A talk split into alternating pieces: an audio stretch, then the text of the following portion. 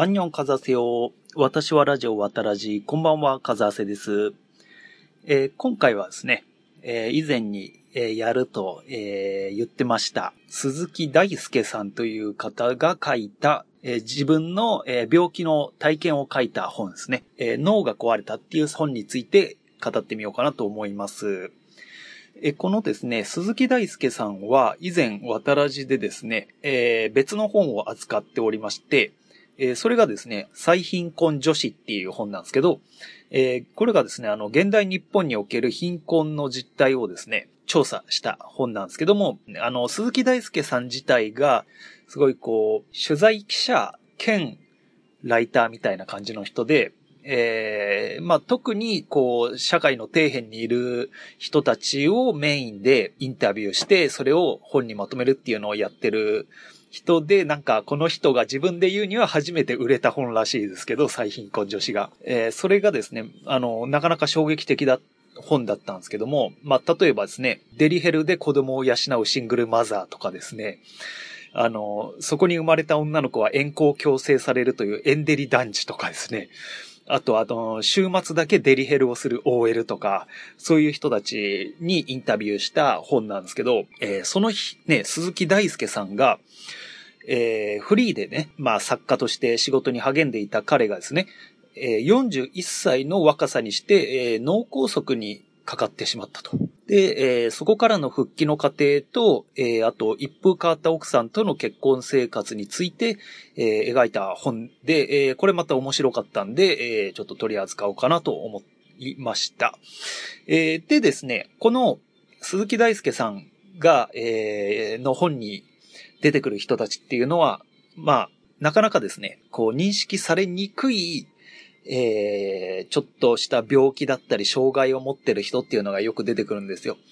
まあ、その病気のせいで、ちょっと引きこもりがちになったり、人との交流がうまくいかなかったりして、えー、だんだんと貧困に陥っていくっていう人が多いんですけど、まあ、見た目にわかりやすい障害だと、こう、支援にえー、結びつけやすいんですけど、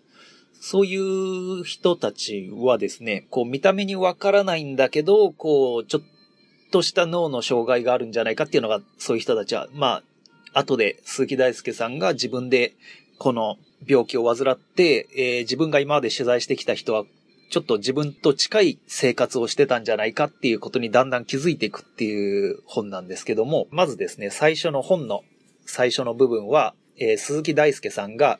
えー、まあ、脳梗塞を患うまでのくだりがあるんですけども、貧困女子が、えー、出版不況の中でヒットしたと。で、えー、その後ですね、漫画原作もこの方されてて、それとか、えー、雑誌の記事とかを執筆してて、で、えー、だんだんもうフリーとして稼げるようになってきた原稿の量が増えてるんですけども、えー、これで取材の量を減らすと、取材に基づいたものが書けないっていうなんかこう、プライドがあったみたいなんですけども、で、えー、取材の量は減らさず仕事の量がどんどん増えていったと。で、えー、多忙を極めて動機がしたり、出版社の帰りの交差点でバイクにまたがりながら寝落ちたり、で、さらに町内会の消防団の練習にも参加したり、えー、実は奥さんがほとんど家事を、えー、まあこれはいろいろ後々分かってくるんですけども、えー、家事をしない奥さんなんで、えー、全部、この著者の方が家の家事もやってたらしくて、もうこう全部やらなきゃいけないっていう、なんかすごい真面目なのかなんなのか、えー、全部自分でちゃんとしっかりやんなきゃ気が済まないたちの人だったみたいなんですよ。で、えー、ずっと無理してて、過労死するどーって奥さんにも言ってたらしいんですよ。で、そんな彼に、えー、体の不調が来ました。えー、まずですね、えー、指が思うように動かないことが続いたらしいんですよ。こう指を曲げるとひな、なんかこう開くのになかなかこう思うように開かなかったり、カクンカクンなることがあったらしくて、整形外科医に受診した。肘と首の神経障害であると診断されたみたいなんですよ。それでちょっと指が使えなくなっちゃったんで、えー、原稿を書くためにですね、音声入力でやってたらしいんですよ。しばらく。で、えー、そうこうしているうちに、ある日、パソコンの前に向かって、話そうかなとしたら、あいえ、あいってなっちゃったらしいです。なんか、全然こう口が思うように回らなくて、音声入力が全く機能しなくなっちゃった。で、これはやばいと思って、奥さんを叩き起こして、で、近くの脳外科の病院へ送ってもらうと。で、えー、もうその時の症状としては、目の焦点が定まらないと。あと、体の左側に別の人の体をくっつけられたような違和感があると。で、MRI でね、えー、調べたところ、右側側頭葉の脳血栓が見つかったと。えー、動脈硬化でできた血栓が太い脳血管で詰まったらしいんですよ。詰まったところの脳細胞が、えー、死滅し始めてるぞと。で、これはまずいっていうことで緊急入院になったと。で、えー、手術はしないんですけども、えー、血栓を溶かす薬剤や血液の流動性を高める点滴を、えー、そこからもう打ち続けるようになるんですね。で、こっから他の病気と決定的に違う脳の病気ので、えー、いろんな描写が出てきてすごく面白いんですけど、えー、まずですね、この作者が、えー、入院当日、点滴を引きずって、あの、ちょっと広めのトイレに、えー、奥さんを連れて入ってくるって、ドアを開けて、で、中に入ったらしいんですよ。突然ですね、空室だと思ったそのトイレに、白髪の老紳士が突然出現したらしいんですよ。しかも座ってクソをしてたと。このじじいまさかテレポーテーションとの使い手かと。これがですね、脳卒中に残る後遺症の高次脳機能障害っていうのがあるんですけど、その中でも比較的ポピュラーな半側空間無視の症状が出ていると医者から説明を受けたと。だからトイレに現れた老紳士は突然現れたのではなくてですね、筆者の左側が見えないためにそこにいることに入るまで気づかなかったんですね。で、え、これがね、また面白いのが、こう具体的にね、目が見えなくなったとか失明したとかそういうわけじゃないらしいんですよ。左側は見えないのではなくて見れないらしいですね。逆に、えー、右側に注意が集中してしまうと。えー、っと、まあ皆さんもご存知かと思うんですけど、人間の脳みそっていうのは、えー、っと、右がやられちゃうと、体の左半身がおかしくなるんですよ。で、えー、っと、この作者の場合は、右側の側頭葉の脳血栓だったんで、左側が全体的に不自由になる。で、えー、なので、えー、左側が具体的に痺れが出るとか、そういったこう、機能的なですね、えー、障害が出るのと一緒に、これがそう作者の人はすごく悩まされることになっていくんですけども、こう、認知の部分で障害が出てしまったんですよ。で、これが本当に脳って、脳の病気って本当特殊だなってこの本読んで思ったんですけども、こう、具体的にこう、なんていうんですかね、こう、体の臓器、脳以外の臓器が悪くなったり、例えば腕が折れたりしたとして、えー、まあ、痛かったり、なんですかね。あのー、まあ、僕の場合、前立腺炎になりましたけど、えー、椅子に座ると辛いとか、そういう具体的な、なんていうんですかね、痛みとかじゃないですか。こういう病気っていうのは。体がだるくなったり、で、脳の場合は、こう、認知がおかしくなっちゃうんで、こう、人間がこう普通に生きてて、普通に世界を認識してるじゃないですか。で、そんなことすら、まあ健康であるうちは気づかないんですけど、例えば今見えてるものが自然と見えてるのって、実は右脳と左脳ですごくバランスを持って、あの世界を見て認識してるんですよ。で、聞き脳っていうのがあるらしくて、例えば右側ばっかり集中してしまう、えー、脳の持ち主だと、左側をもうちょい注意しようって言って、右脳が頑張ったりする、して、こうやってバランスをとってるらしいんですけども、この作者の方は、もともと右に注意が集中してしまう人だったみたいで、えー、だから左が見えなく、見れなくなってしまった系で、せいで、あの、右側中視が止まらなくなっちゃったらしいんですよ。だから、右側に何かが気になることがあると、もう目を離せなくなっちゃったらしい。で、えー、っとですね。あと、この左側を見れないっていうことをですね、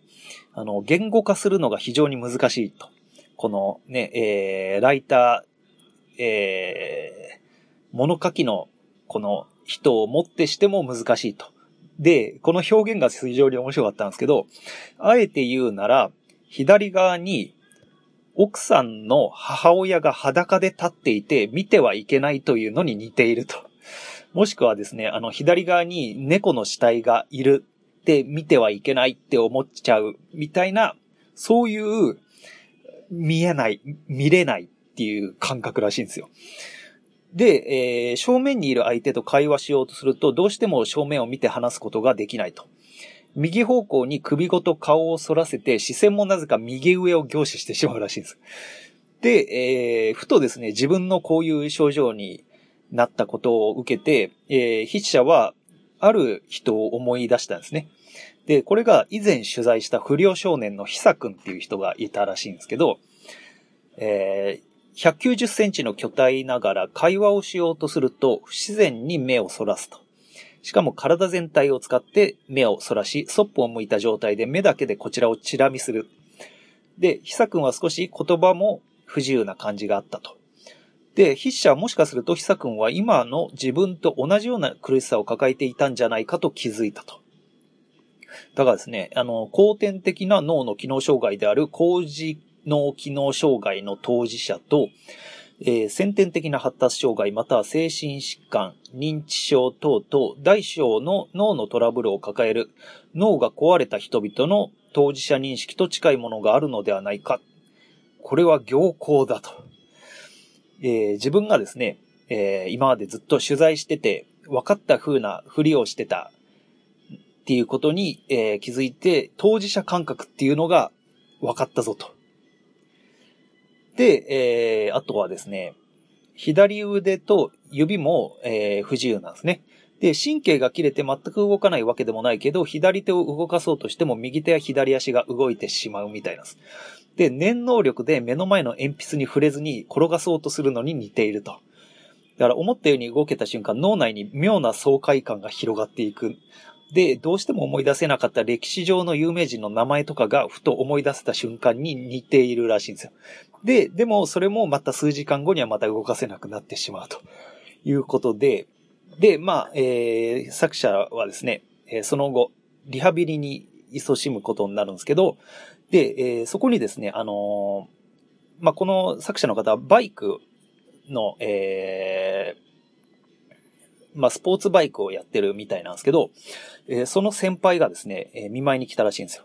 で、機械に手を巻き込まれて大怪我をして数ヶ月、えー、数ヶ月手指を固定しっぱなしの状態から機能を回復したという経験がある先輩が見舞いに来て言うには、えー、リハビリは駄菓子屋のくじ引きと同じで、あちこち手当たり次第に力を入れてみて、えー、指を動かそうとするのに足が動いたり、顔が引きつったり、で、でも、まあダメでももう片っ端からやっていくと。で、ようやく動いたのが当たりくじ。で、一遍当たったらその当たりくじを何度も引いて場所を覚えちゃって、一発で当たりを引けるようになるっつうのがリハビリであると。で、えー、脳梗塞や脳出血などの脳卒中の発症後の治療の流れなんですけど、えー、まず最初、一番目にすぐやることは、えー、脳卒中の病院、病気の原因ですね、を除去すると。だから血栓や出血などや手術や投薬で解消すること。で、その次にやることは、再発のリスクの確認。えー、場合によっては脳内の血管にバイパス手術を施すなどして再発リスクに対策すると。で、3番目が退院後の食事制限、指導や投薬で血圧や血液の状態を管理する再発予防。で、4番目にやるのがリハビリと。でですね、脳細胞っていうのは、えー、不可逆で戻らないらしいんですよ。一回死んじゃうと脳細胞っていうのはもう、あの、復活しないらしいんですよね。で、その代わりに失われた機能の回復を目指すのがリハビリ。で、えー、ここで活躍するのが療法士の先生たちと。えー、これがですね、いろいろいて、体に残った麻痺の回復、体に残った麻痺の回復をするのが理学療法士っていうのかな？で、日常生活への復帰するためのトレーニングが作業療法士で、言語、生言語発生の回復が言語聴覚療法士と。この、えー、3バージョンの人たちが、えー、リハビリに取り組んでくれると。で、えー、失われた細胞は戻らないんですが、えー、これは脳がまたね、これが面白いところで、残った脳細胞が死滅した脳細胞が担当していた機能を補ってくれるんですよ。なんで、えー、後遺症の回復は発症直後に大きな回復率を見せて、そこから徐々に回復が穏やかになり、えー、6ヶ月ほどで回復はほぼ停止すると。で、残った障害は固定されると言われてるらしいんですけど、えー、筆者によれば病後半年以上経ってもこれまでできなかったことがふとできるようになったことが気づくので、えー、穏やかに回復は続くようなんですね。でですね、あの、まあ、筆者の方は、まあ、手術、運よく手術が必要なほどの、えー、脳梗塞ではなかったし、えー、まあ、左の、えー、麻痺があったんで、ちょっと、最初は歩行困難な感じがあったみたいなんですけども、えー、それも徐々に、えー、病院の周りを歩き回れるようになったと。でですねえ、リハビリに勤しむことになってくるんですけども、えー、手指のリハビリ4ヶ月後に40代のレベルに到達することができて、一方、半側空間無視、えー、左側が見えないことですね。あ見れないことですね。と、注意欠陥、こう、注意欠陥っていうのも、えー、出ちゃったと。まあ、右ばっかり気になっちゃうっていうのもそうなんですけども、えー、一つのことに注意して、えー、物事を完遂することができないと。で、えー、発症からですね、しばらくの間道路が渡れなかったらしいんですよ。えー、まずですね、右を見て迫り来る車がいれば目が離せなくなって、目前を通過するまで見送ってしまうんですね。で、すかさず左を見るも左方向に見落としが多いのが分かっているから時間がかかると。で、その間にまた右から来てたらやばいと思って振り返るとそこに車が来ると。で、右から来るものは注目しちゃって目が離せないんで、もうそれを見送るしかないと。で、やっと左を見たらそこに車が来てて、いつまで経っても渡れないと。で、さらにですね、え対人コミュニケーションにおいて、相手に右上方向によそ見しながら、かつ視線だけはチラ見しながら会話するっていうのは絶対的なルール違反と。えー、このままでは取材記者廃業の危機。で、左手のリハビリが動作のリハビリだとすると、半側空間無視のリハビリは認知のリハビリであると。えー、相手をですね、正面から見れない度合いは、これは不思議なことにですね、初対面の人やあまり好意を持ってない相手、話したくない相手などの時に強く出るらしいんですよ。だから、えー、最も話しやすい人と話すことでちょっとリハビリしようと。で、えー、もちろん最も話しやすいのは、毎日病室に見舞いに来る奥さんなんで、奥さんに、えー、リハビリに付き合ってもらうぞ。で、えー、まずですね、奥さんと、えー、正面に座ると。で、若干左側方向を向くぐらいの意識で会話をする。で、奥さんに左側に座ってもらって、今度は、えー、常にこっち見ろバカ野郎と罵声を浴び続けてもらい、気合でそちらを見ながら話を続けると。これもなんか不思議なリハビリですけど。えー、ちなみにですね、えー、この時の、えー、筆者の方は、えー、自分の右側に騒がしい人がいるとですね、今、正面を向かって話している人物の会話がほぼ耳に入ってこなくなっちゃうんですね。えー、騒がしい集団の会話が成立していれば、それほど苛立ちは感じないんですけど、噛み合っていない場合、特に構ってほしいと騒ぐ子供と、それを無視して別の会話をする親という組み合わせ度、組み合わせだと、えー、その場で叫び出したいほど暴力的に強い苛立ちを感じて自分の本来の相手と会話が完全にできなくなると。で、これがですね、なんでこんなことになるのか、筆者にもこの現象のですね、えー、意味がわからないみたいなんですね。で、すると奥さんの言葉が、えー、ようやく私の気持ちが分かったかと。実はですね、この、えー、奥さん、えー、激しい注意欠陥の持ち主なんですよ。で、まあ家事もできなく片付けもできないと。買い物に行っても余計なものばっかり買ってくると。で、そんな奥さんから、えー、筆者の方に、えー、言われた言葉がですね、えー、あんたの場合は時間薬で治るんだから今楽しめば結構楽しくない？と。で、筆者はですね、小学生に戻ってしまったっていう感覚を持ったらしいんです。えー、これがですね、病院の敷地を徘徊すると。で、路上に何かを見つけるのは当然右方向。病気の前なら絶対に見つけなかっただろうものが次々と興味深く視野に入ってくるんですね。えー、おかしな形の壁のシミに何かモチーフを求めたり、工事の人がつけただろう縁石の赤いマーク。これは、えー、矢印マークは漏れなく追いかけたくなると。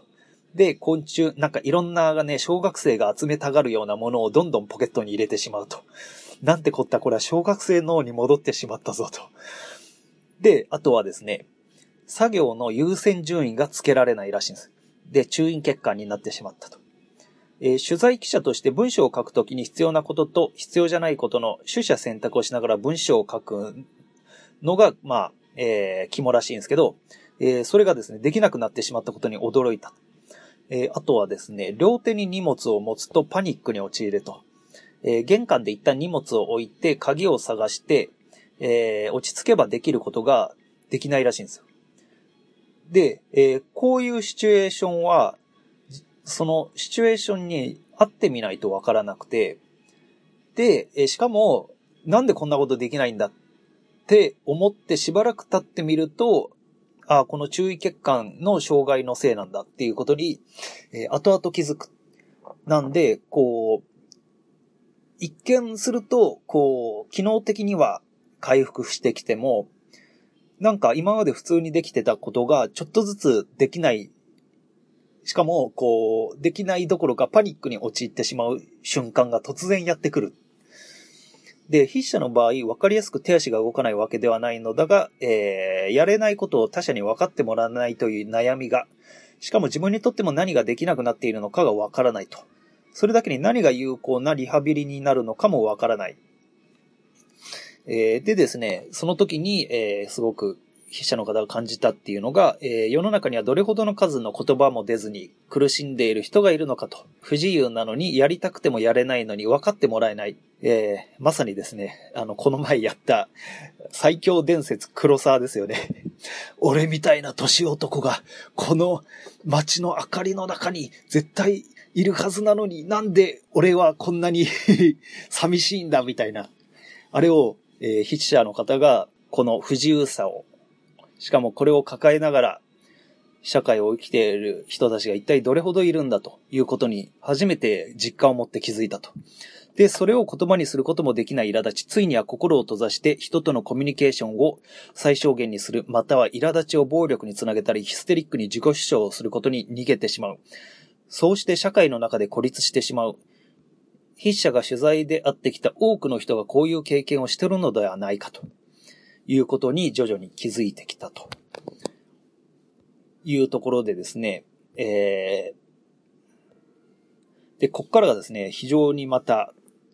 まあ面白いっていうのも なんか悪いんですけども、非常に変わった障害が出てきたと。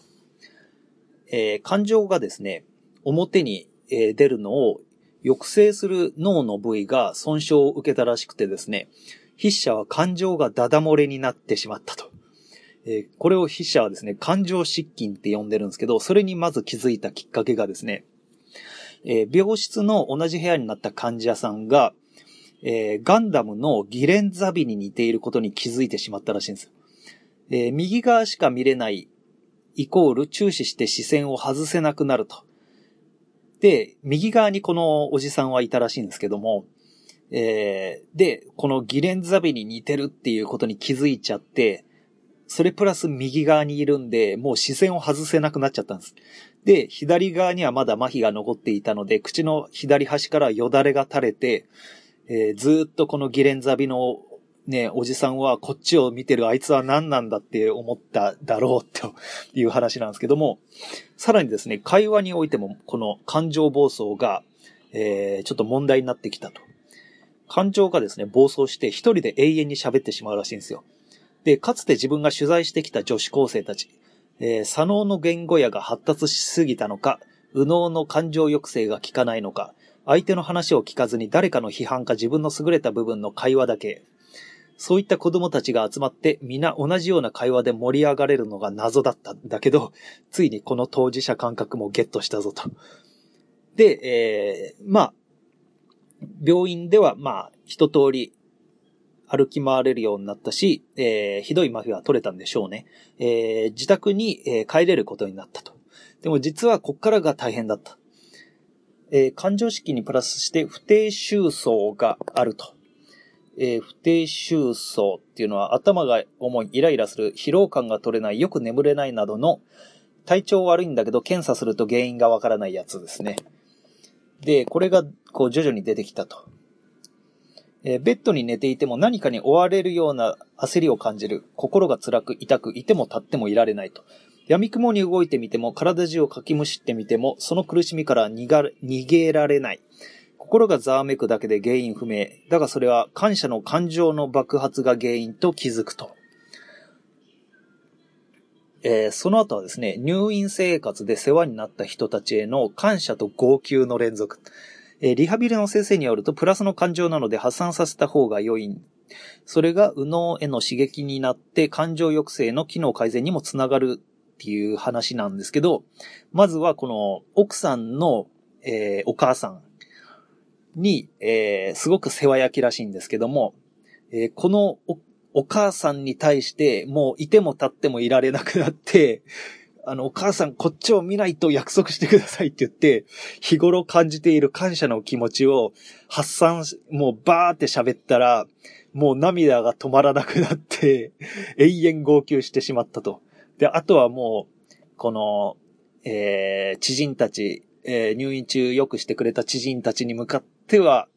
向かって感謝の言葉を述べては号泣をもうひたすら1ヶ月ほど続けたらしいんですよ。で、これ、これの問題は、その後ですね、まあ、一旦、こう、毎日泣いてたらしいですけど、それが一旦収まって、でもちょっと、やはり障害が残ってしまったと。で、えー、その問題がですね、以前は得意な問題を解決するような会話。それが全然できなくなってしまったと。で、意見の対立する相手に理論立てて説明するようなことができなくなってしまったと。で、これはですね、えー、作者に残ってしまった障害っていうのがですね、高齢者、特に認知症の症状に近い。えー、まず、口周りの不自由さによる話しづらさ。で、入れ歯の老人なら誰しもが感じるらしいと。あと、涙もろくなったっていうのも、老人が涙もろくなったり、怒りっぽくなったりするのも、えー、老人特有。要は、これも感情を抑制する部分の脳の機能が衰えたせいで、えー、そうなっちゃうんです。A 六助がラジオでかなり後期、ね、突然泣き出してたまし。突然子供が頑張った話とかし始めたらいきなり泣き出し始めてたんですけど、要はあれも、えー、機能、そういう抑制する機能がガバガバになっちゃって、それでね、すぐ泣いてたんでしょう。まあ、街行く老人も突然ブチ切れて、すぐケロッとしたりしますから、ああいうのもみんな、ね、老人だから、このクソじじいがとか言わずに、あれも一種の障害がね、脳に出始めちゃってるせいっていう風に考えてあげると、ちょっとはこ、ね、あの、まあでもコンビニ店員とかいきなりブチ切れられたらさすがに 腹立つと思うんですけど、僕もあの、ツタヤでバイトしてた時に、なんか世間話すごいするおじいちゃんがいて、で、本当どうでもいいバス停がどこにあるとかの話してたら突然ブチ切れ始めるじじいがいて、あ、じじ、じいちゃんがいて、何なんだあいつはと思ってたんですけど、要はそういうことなんですよね。えー、まあサービス業からしたらたまったもんじゃないですけどね。片付けが苦手な奥さんが散らかした部屋を見て、えー、パニックに陥る筆者。まあいつもは自分がもうほとんど部屋を片付けてたんですけど、ちょっと、えー、病気の後、初めて外泊することがあって、で、帰ったらもう散々散らかってた。で、何から片付けてよいのか判断できずに、もう早速パニックに陥ったと。で、それから不自由な半身を引きずって2時間もかけて掃除した挙句、血圧が180まで上がってしまったと。再発してもおかしくない数値。ね、えー、筆者は、なんでですね、こんな若さで、えー、それなりに運動もしてたし、なんか食事も節制してたのかな？で、なんで脳梗塞になったのかわかんなかった。で、この時にふと気づいたと。これが原因だと。で、奥さんから家事を奪い、勝手にいろいろルールを決めて、仕事に関しても取材の量は減らさないとか、えー、最後のまとめの章は、わざと一回書いたのを全部消してもう一回書くとか、なんかルールをいろいろ決めてたらしいんですけど、えー、これが悪かったんじゃないかっていうことに気づいたと。っていうことですね、えー、後半は、この奥さんとの、えー、生活、この脳梗塞に至るまで、なんでこんな家事を全部やらなきゃいけないって思うようになったのかっていうのがね、語られてくんですけど、実はこの後半、まあ後半の方が面白いぐらい面白くて、実はこの奥さんは、あの、奥さんのお父さんの車で、えー、送られてきて家出をして、筆者の 家に非常に勝手に押しかけ女房的にやってきて、あの、その後結婚することになったらしいんですけど、えー、非常に注意欠陥があって、で、とにかく家事、家事はできないわけじゃないんですけど、とにかく部屋は散らかすし、あの、昼に起きてくると。生活習慣が作者は朝方なんですけど、奥さんは夜型なんで全然生活が合わないから、自分の飯と、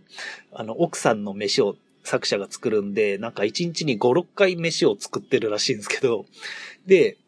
えー、なんでそういう風になっちゃったかっていうのがですね、語られてくんですけど、奥さんがその、えー、同棲し始めた時から、結婚し始めた時から、から、こう、ちょっと、精神障害を患って、こう、自傷癖があって、こう、帰ると血まみれになってたり。で、それが良くなったら、えー、今度は脳にでっかい腫瘍ができて、あの、倒れて、えー、病院で大きい手術をしたんだっけなっていうのとか、そういうのがもろもろあってっていうくだりがあるんですけど、実は2本立てぐらいな感じで、この序盤の作者の病気、回復ものと、後半は奥さんとのすごい結婚生活。とんでもない、ここまですごい結婚生活してる人っていうのも珍しいんじゃないかなと思ったんですけど、について語られて、で、最終的に作者が、えー、生活を改めて、えー、行くのと、あと奥さんとの関係をもうちょっと奥さん、奥さんは実は、えー、家事ができないわけじゃなくて、自分が、えー、奪っていたんじゃないかっていうふうに、えー、思えてきた。で、えー、だから、家事は分担しようというのと、あと、こう、リハビリあるあるらしいんですけど、こう、そういう、えー、脳の障害とかがあって、えー、リハビリやるときに一番良くないのは、アスリート体質の人がなかなかうまくいかないらしいです。なんでかっていうと、アスリート体質の人たちっていうのは、運動をこう、結構強めな運動をしないと気が済まない部分があるらしくて、で、えー、リハビリとかそういうマイナスからゼロに持っていくような運動をするためには、本当に軽い強度の長期にわたってできる運動っていうのが必要になるらしくて、そういったのを、えー、アスリート体質の人はなかなかできないっていう逆説的な話があったり、あとはとにかく歩くと。これは重要だなと思って、あの、特にフリーの仕事をして、自宅で座ってやるような仕事をしてる人って、本当に運動することが命がけで運動してるっていう風に言ってる人の話を聞いたことあるんですけど、別のポッドキャストの方で、本当に運動しないとやばい。なんか命に関わるなっていう風に思いましたね。あと、この、鈴木大輔さんが言ってたのは、これはあの、前に書いた貧困女子の時にも書いてあったんですけども、えー、まず人間には縁が3つあると。家族の縁と、地域の縁と、行政の、行政とかああいうね、支援の縁。で、この人間の縁が大事っていうのはすごく、杉大輔さんは前から言ってたんですけど、で、やっぱ病気をしてみて、やっぱりそういう人間との関係がすごく助けになったっていう風に言ってっててですね、それもまた印象に残りましたね。ということで、えー、今回は鈴木大輔さんの脳が壊れたについて、えー、語ってみました。えー、後半が非常にですね、読み応えあるんで、えー、Kindle でも売ってるし、え、ちょっと2日もあれば読めると思いますんで、えー、ぜひおすすめですと。え、っていうことですね、え、最近、あの、他のですね、ポッドキャストさんを聞いてて、あの、機材の話をすごいするポッドキャストを最近見つけたんですよ。で、あの、マイクの話とか、えー、マイクと口を近づけたり、どうするか、どうやって撮るかみたいな話をしてて、すごく、あ、なるほどなと思ったんですけど、えー、そういう話を聞くとですね、あの、機材欲しくなりますね。外で撮ることって、まあ、2ヶ月に1回、3ヶ月に1回の時もあるんですけど、そんなに回数あるわけじゃないし、その時の人数が全く違うんで、まあ、機材を準備するって言っても限界があるんですけど、まあ、それより静かなところで撮れっていう話なんですけど、あの、ちなみに今は秋葉のワンカラで撮ってるんですけど、ワンカラって、こう、意外と廊下の BGM うるさいんですよ。あの、横のですね、歌ってる人の音はほぼ無音なんですけど、廊下の音もっと絞れよっていう。これ、あの、一応ですね、すごい機材が揃ってるんですけども、なんか録音しようとか思うと、廊下の音がうるさすぎて、これ邪魔だなって思うんですけど、でも、私撮る場所にしてはもうマックス音が綺麗な場所なんですけど、あの、いろいろ考えて、ピンマイクを、えー、例えばサイゼリアで撮るときとか、ピンマイクをそれぞれ一つ一個手に持ってもらって、で、録音するっていうのがいいのかなって思って、あの、一回やってみたんですけど、間違えてピンマイクをですね、指向性と全方位性だっけな？っていうのがあるんですよ、マイクって。あの、全体の音を取るやつと、一方向しか音を取らないやつ。で、間違えて全方向を取るピンマイクを買っちゃったら、あの、人の声も大きくなるけど、周りの騒音も2倍になるっていうね、あの、びっくりしたんですけど、えー、で、ちょっとですね、それを解消する方法が、その、えー、ポッドキャストさん、えー、あ、ポッドキャストさんの名前を言いますと、ロックボトムポッドキャストっていうポッドキャストさんなんですけど、このところで言ってたのが、えー、マイクの位置を近くした方がいいと。口と。で、えー、近づけすぎてもダメなんですけど、あの、よく、こう、音を取るときにメーターがあるじゃないですか。あれが、ちょっと強めに喋って、メーターの赤の部分にちょいちょい被るぐらいの近さがベストらしいんですよ。で、そうすると何がいいかっていうと、周りの音を、えっ、ー、と、低いレベルで音を録音できると。あの、つまみがあるじゃないですか、録音するときって。つまみは下げれば下げるほど、周りの音が小さくなるけど、自分の声だけ大きければ、綺麗に聞こえると、周りの音を小さくて済むんで、これをちょっと今後ですね、あの、活用しようかなと。うるさいのが売りみたいなね、風にちょっと自分でも、